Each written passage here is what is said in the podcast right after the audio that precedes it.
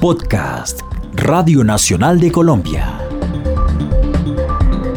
Conceptos clave con Juan Carlos Lazo.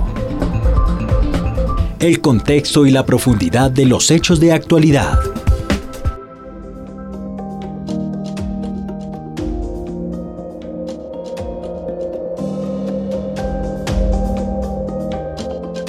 Bienvenidos a una nueva edición de este podcast Conceptos Clave en el que analizamos hechos de coyuntura con la ayuda de los expertos. Queremos hablar acerca del proceso de paz con el ELN cuya mesa finalmente se instaló a principios de este mes de febrero tras varios tropiezos y ahora pareciera tener un nuevo escollo con los atentados que se han registrado en Bogotá y uno de estos en el sector de la Macarena que le cobró la vida a un patrullero de la policía. Para hablar de este tema hemos invitado al profesor Jorge Restrepo, quien es el director del Centro de Recursos para el Análisis de Conflictos, el CERAC. Profesor Restrepo, con las gracias por estar con nosotros. Usted ha pedido que los diálogos con el ELN se suspendan hasta que esa guerrilla se comprometa a no cometer más actos terroristas. Una propuesta que suena bien, pero que hasta cierto punto no iría en contra de lo que se planteó en un principio y que fue negociar en medio de las hostilidades. Claro que esa fue la idea y muchas gracias por la invitación. Claro que esa fue la idea de negociar en medio del conflicto, pero hay cierto tipo de acciones que no se pueden aceptar en el marco de una confrontación interna guerrillera como la que tiene Colombia y de la cual es responsable el ELN. Me refiero en particular a todas aquellas acciones que se dirigen de manera directa o que de manera indirecta afectan a la población civil como el secuestro y los atentados terroristas que como los que ocurrieron en los últimos días eh, aquí en Bogotá y en particular el de la Macarena. Em, además, vale la pena decir que la razón por la cual debieran suspenderse los diálogos con el ELN en Ecuador tiene que ver con el hecho de que no solamente de que no se deben aceptar esas formas de violencia como parte de lo que hace el conflicto, sino que ese tipo de formas de violencia, insisto, el secuestro y el terrorismo, le quitan todo el espacio político a esa negociación y a los eventuales acuerdos que se produzcan allí. El ELN ha venido diciendo que precisamente se van a discutir allá eh, como parte de unas medidas de diálogo humanitario la reducción de esas formas de violencia. Eh, yo la verdad creo que el ELN debería concentrarse en eh, suspenderlas y eh, más que negociar su suspensión. Claro, profesor Restrepo.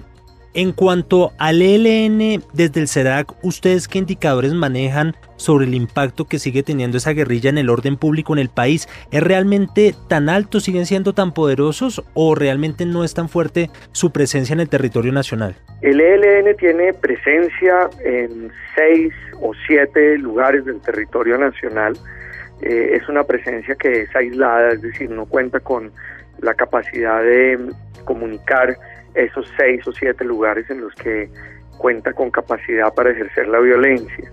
Eh, además de esos siete lugares, todos ellos rurales y aislados, tiene una presencia de células terroristas urbanas en cuatro o cinco ciudades del país que periódicamente se activan. Es decir, no es una presencia constante, permanente. En ningún caso el ELN es capaz de montar actividades, eh, digámoslo así, como una ofensiva organizada y permanente eh, que pueda sostener en el tiempo.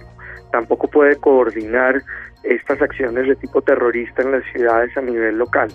Y por último, vale la pena decir que el ELN no ha logrado expandirse durante el periodo de negociación de las FARC, eh, sino a uno o dos municipios diferentes a los que eh, ya contaban con presencia suya en el pasado. Es decir, su estrategia de aumentar la violencia ha sido focalizada en los municipios en los que venía actuando de tiempo atrás.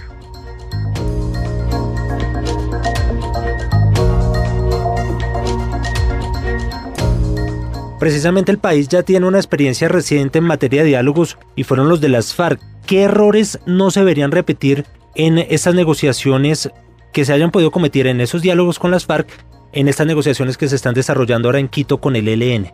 Bueno, son dos guerrillas muy diferentes, pero yo creo que eh, lo primero es contar con un cronograma adecuado para los diálogos, es decir, no generar expectativas de eh, un cumplimiento rápido de los acuerdos, o perdón, de una terminación rápida de las negociaciones con un acuerdo.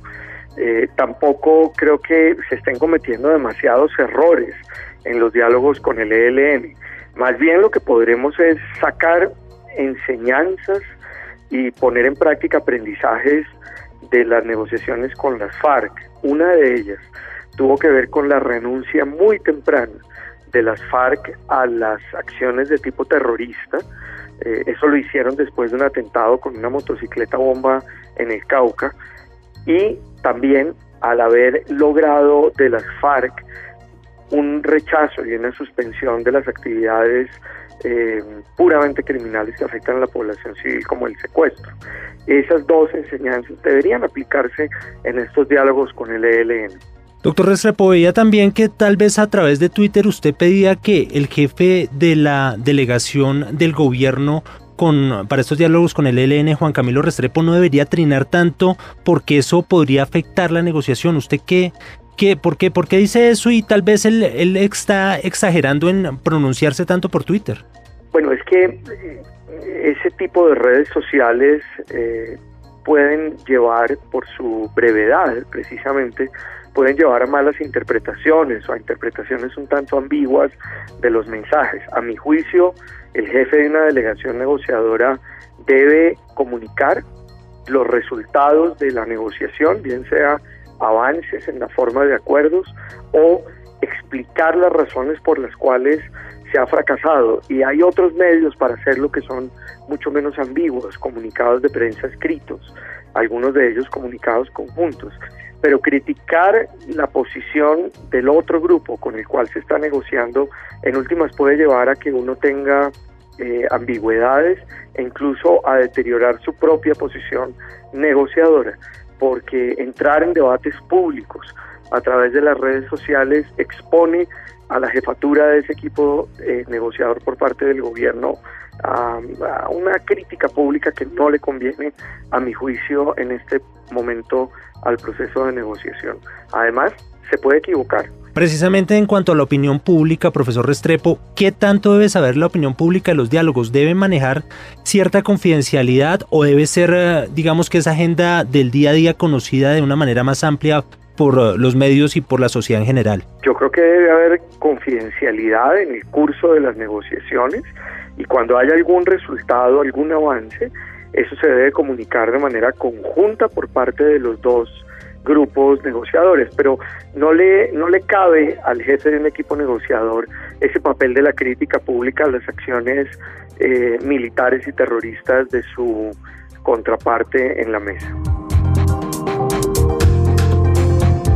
Pues profesor Jorge Restrepo, le agradecemos mucho por estar aquí en este podcast Conceptos Clave de la Radio Nacional de Colombia. A usted, muchísimas gracias es el profesor Jorge Restrepo, director del Centro de Recursos para el Análisis de Conflictos, el CERAC, quien pasaba por este podcast Conceptos Clave.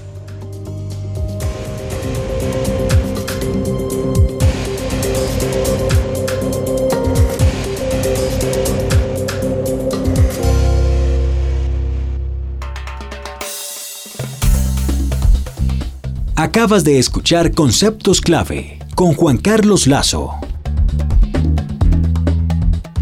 un podcast de Radio Nacional de Colombia.